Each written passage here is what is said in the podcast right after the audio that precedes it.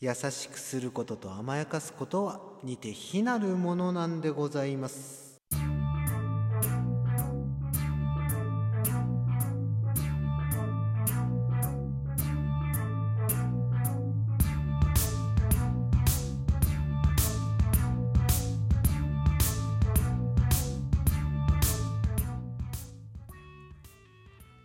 はいビュートです。どうぞよろしくお願いいたします。で今回ですねまずお便りからご紹介していきたいなと思っております。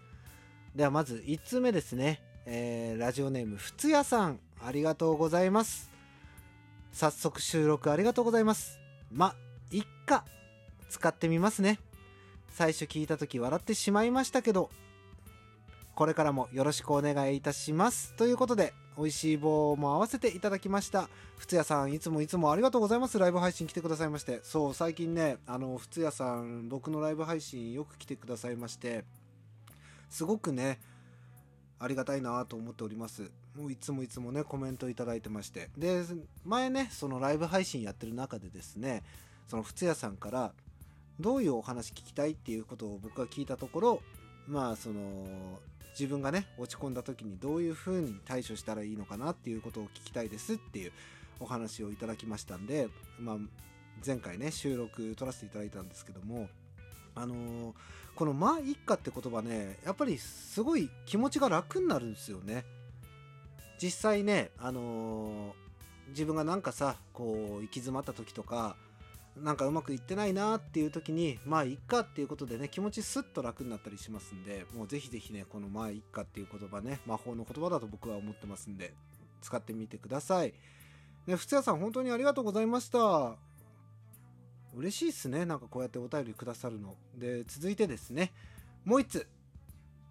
お便り届いてますんで読ませていただきたいと思います。ラジオネーム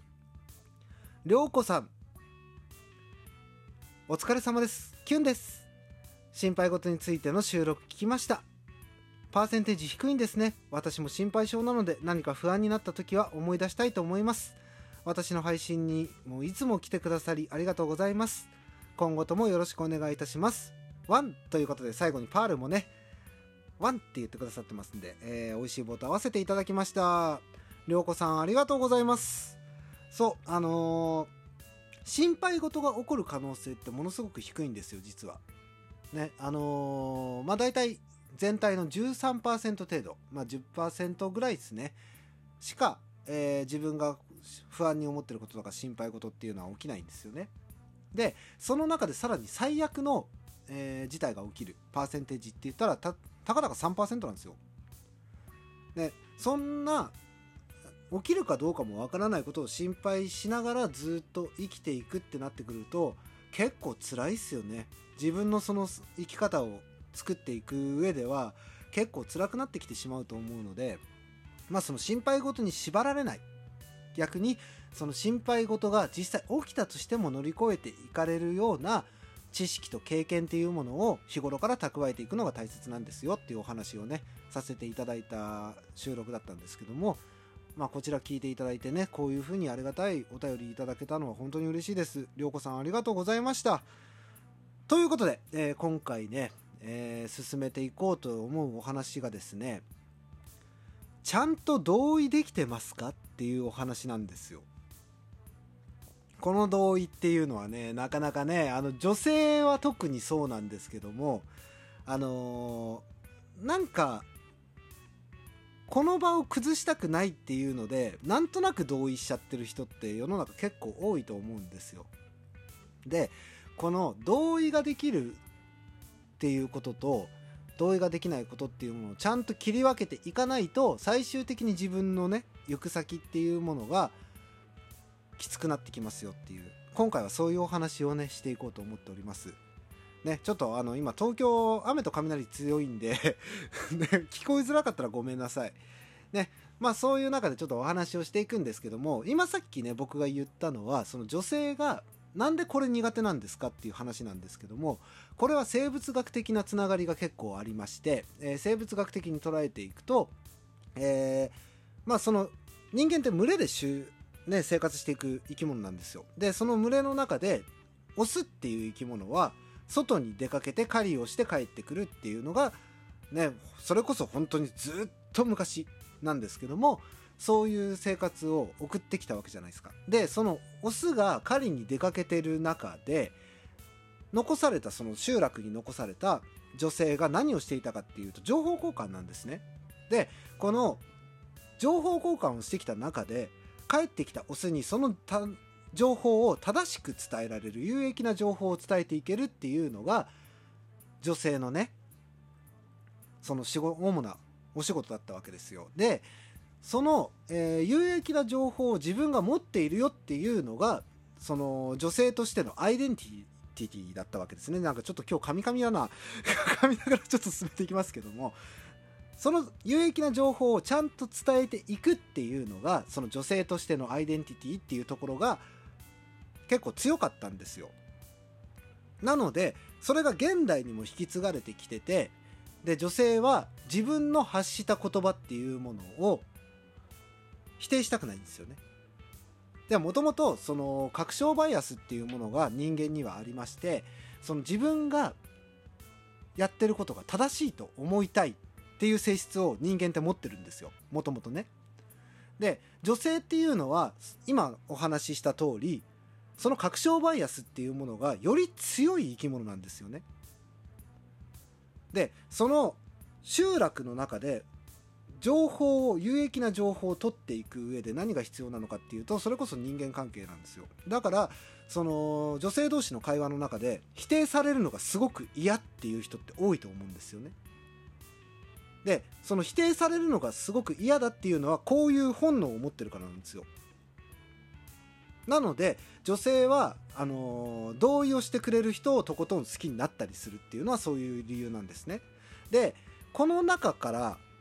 ね、お話を今回しようと思うのは誰かからお話を、まあ、例えば相談とかを持ちかけられた時に安易に同意してませんかっていう話なんです。で冒頭で言った話っていうのが全くもってその通りでこの優しさっていうものと甘やかすっていうものっていうのは実は似て非なるもんなんですよこれ。この辺が混合して物事を考えてしまってる人っていうのがものすごく多いんですこれ女性に限ったことでもなくて男性の中でもその場をなんとか切り抜けたいなって思って同意しちゃってる人とか結構いらっしゃるんですよ。まあ、特に夫婦関係とかもそうですよね。夫婦関係とかその会社の関係とかでねあのー、とりあえず波風立てたくないなっていうのでなんとなく同意しちゃってる方って結構多いんですよ。でこの同意をじゃあどういうふうにしていったらそれが優しい行動になるのか甘やかしていないっていう行動になるのかっていう話なんですよ。その話の、えー、ヒントっていうのがまさにこの僕の配信だったりするんですよね。僕の配信って結構その甘やかす発言っていうのが実はないんですよ。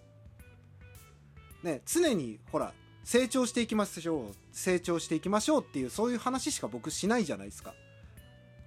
じゃあなんでそれが、えー、優しさにつながってくるのかっていう話なんですけども人間って成長している時が自分がその自己重要感を満たせるっていうポイントなんですよ。ね、この自己重要感っていうものが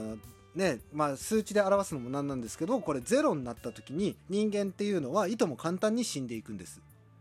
ね、自分がこの世の中に必要ないんだって思った時点で人間って死んでいくんですよ。なのでこのできるだけ自分の命を軽んじら軽んじないっていうもうなんかカミカミだな本当に今日 ね、この軽んじないように生きていってほしいなって自分が常にこの世の中に必要なんだなっていう風に意識した状態で生きていってほしいなっていうメッセージ性がある上で僕は結構その現実を見せるようなお話をしてるんですね。でまずもって自分が、まあ、例えば相談持ちかけられて自分が本当にそうだって思ってるんだったら同意してもいいと思うんです。というか同意せざるを得ないんです。だって自分がそういう風に思ってるんですもん。で自分と相手の話っていうものがちゃんと合致しているんだったら同意してもいいと思うんですよ。だけども自分と自分の考え方と相手の考え方の相違が思いっきりあってでもこの相手にはもっといい方向に進んでもらいたいなっていう時にそこで、えー、同意をしてしまうと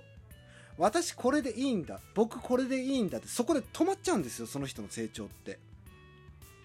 なので安易に同意をするっていうのは結構危険な行為なんですよねこれ。なのでその同意をする上で自分がちゃんと本当にそうやって思っているのか。もしくは違うって思っているんだったら違うっていうその根拠をちゃんと話してあげないとその人が現実を見れないしそっから成長につなげていくっていうことができなくなってくるんですね。でそこで同意をし続けることによってこの人は必ず自分のことを分かってくれるっていう感じで接してきてしまうのでもう変な依存体質になっちゃうんですよね。ねこれも結構危険な状態じゃないですか。なのでその同意をする時に必ず自分がそうやって本当に思っているのかっていうことを今一度考えてみてはいかがでしょうかっていうお話なんです。でここに着眼点が来るとちゃんと相手の考えてることを思いやってあげられるのでそういう人間にはちゃんと人がついてきます。なので、えー、今後ね自分の人生をもっと豊かにしていきたいと思うんであればその同意の仕方そしてその同意をする上でその人がどういう行動をとっていくのかっていうところに少し着眼点を分けて考えてみてはいかがでしょうかっていうのが今回のお話でした。ちょっとねいっぱいいっぱいになっちゃいましたけども。ね、まあ、今回はここで終わりにしたいと思います。ビュートでした。バイバイ。